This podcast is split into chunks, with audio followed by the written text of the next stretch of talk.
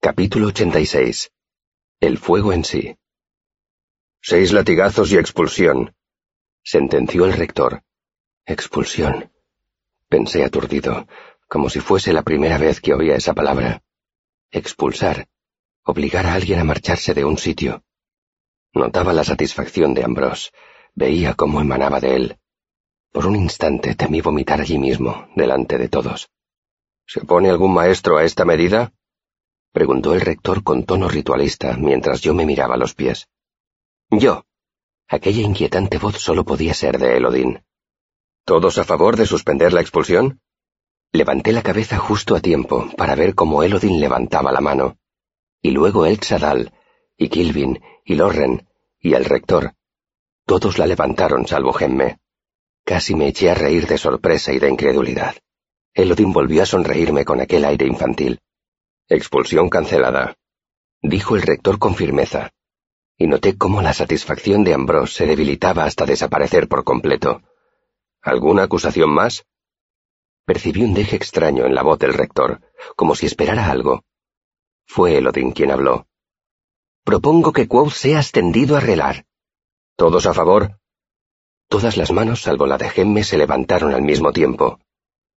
Quoth queda ascendido a relar, con Elodin como padrino, el 5 de barbecho. Se levanta la sesión. Se levantó de la mesa y se encaminó hacia la puerta. ¿Qué? gritó Ambrose mirando alrededor, como si no supiera a quién se lo estaba preguntando. Al final echó a correr detrás de Gemme, que salía detrás del rector junto con la mayoría de los otros maestros. Me fijé en que no cojeaba tanto como antes de que empezara el juicio. Desconcertado, me quedé allí plantado como un idiota hasta que Elodin se me acercó y me estrechó la mano. ¿Confuso? me preguntó. Ven a dar un paseo conmigo. Te lo explicaré. La intensa luz de la tarde me impactó cuando salí de la fresca penumbra del auditorio. Sin mucha maña, Elodin se quitó la túnica de maestro por la cabeza. Debajo llevaba una sencilla camisa blanca y unos pantalones de bastante mal aspecto, sujetos con un trozo de cuerda deshilachada. Vi por primera vez que iba descalzo. Tenía los pies tan bronceados como los brazos y la cara. ¿Sabes qué significa relar? me preguntó con desenvoltura. Se traduce como el que habla, contesté. Sí, pero ¿sabes qué significa? insistió. No, la verdad es que no, admití. Elodin inspiró hondo. Había una vez una universidad.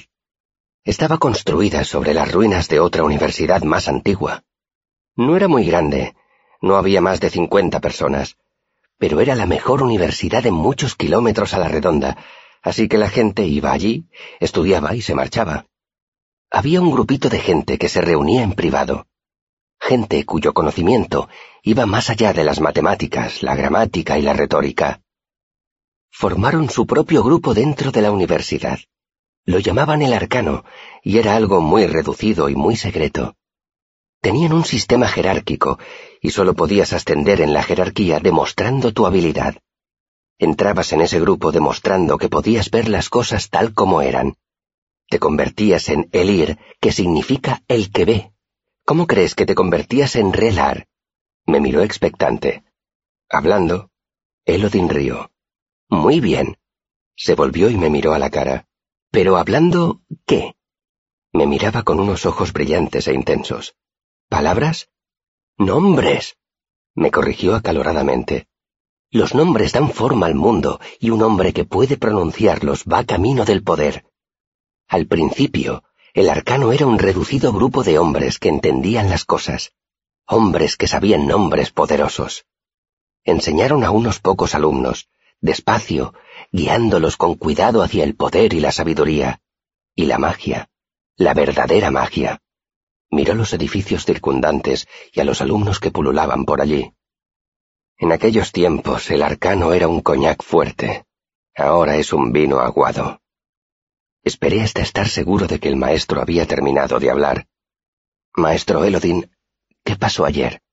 Contuve la respiración y confié contra todo pronóstico en que Elodin me diera una respuesta inteligible. El maestro me lanzó una mirada burlona. Pronunciaste el nombre del viento, dijo como si la respuesta fuera obvia. Pero, ¿qué significa eso? ¿Y a qué se refiere cuando dice nombre? ¿Es solo un nombre como Cuauzo Elodin o es algo más parecido a Taborlin sabía los nombres de muchas cosas? Ambas cosas. Respondió al mismo tiempo que saludaba a una atractiva joven que estaba asomada a la ventana de un segundo piso. Pero, ¿cómo puede un nombre hacer algo así? Quoth y Elodin no son más que sonidos que producimos, no tienen ningún poder por sí mismos. Al oír eso, Elodin arqueó las cejas. ¿En serio? Espera y verás. Miró hacia el final de la calle. Nathan. gritó. Un chico se dio la vuelta y miró hacia donde estábamos nosotros. Era uno de los recaderos de Jameson. Ven aquí, Nathan. El chico se nos acercó y miró a Elodin. Sí, señor. Elodin le dio su túnica de maestro al alumno. ¿Puedes llevar esto a mis habitaciones, Nathan? Por supuesto, señor. El chico cogió la túnica y se marchó a toda prisa. Elodin me miró. ¿Lo ves? Los nombres con que nos dirigimos unos a otros no son nombres, pero también tienen cierto poder. Eso no es magia, protesté. Ese chico tenía que hacerle caso porque usted es un maestro. Y tú eres un relar, repuso el implacable. Llamaste al viento y el viento te escuchó. Intenté comprenderlo. ¿Insinúa que el viento está vivo? Elodin hizo un gesto impreciso. En cierto sentido sí. La mayoría de las cosas tiene vida de un modo u otro. Decidí cambiar de táctica. ¿Cómo llamé al viento si no sabía cómo hacerlo? Elodin dio una fuerte palmada. Esa es una excelente pregunta. La respuesta es que todos tenemos dos mentes, una mente despierta y una mente dormida. Nuestra mente despierta es la que piensa, habla y razona. Pero la mente dormida es más poderosa. Ella ve en lo más profundo de las cosas. Es la parte de nosotros que sueña. Lo recuerda todo. Nos proporciona intuición. Tu mente despierta no entiende la naturaleza de los nombres, pero tu mente dormida sí. Ella ya sabe muchas cosas que tu mente despierta ignora. Elodin me miró. ¿Recuerdas cómo te sentiste después de pronunciar el nombre del viento? Asentí. No era un recuerdo agradable cuando Ambrose rompió tu laúd, hizo despertar a tu mente dormida, que como un granoso que hubiera estado hibernando y al que hubieran pinchado con un hierro al rojo, se irguió y rugió el nombre del viento. Se puso a manotear en el aire, atrayendo miradas de extrañeza de los estudiantes que pasaban por allí. Después, tu mente despierta no sabía qué hacer con aquel oso furioso. ¿Qué hizo usted? No recuerdo lo que me susurró al oído. Era un nombre, era un nombre para aplacar al oso enfurecido, para volverlo a dormir. Pero ya no está profundamente dormido. Tenemos que despertarlo poco a poco y lograr que lo domines. ¿Por eso propuso cancelar mi expulsión? Elodin le quitó importancia con un ademán. No existía un riesgo real de que te expulsaran. No eres el primer alumno que pronuncia el nombre del viento en un momento de ira, aunque eso es algo que no sucedía desde hace muchos años. A menudo, una emoción muy intensa despierta a la mente dormida por primera vez. Sonrió.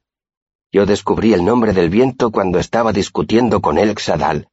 Cuando lo grité, sus braseros explotaron formando una nube de cenizas y rescoldos.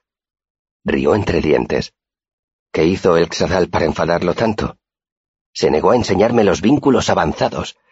Yo tenía catorce años y era Elir.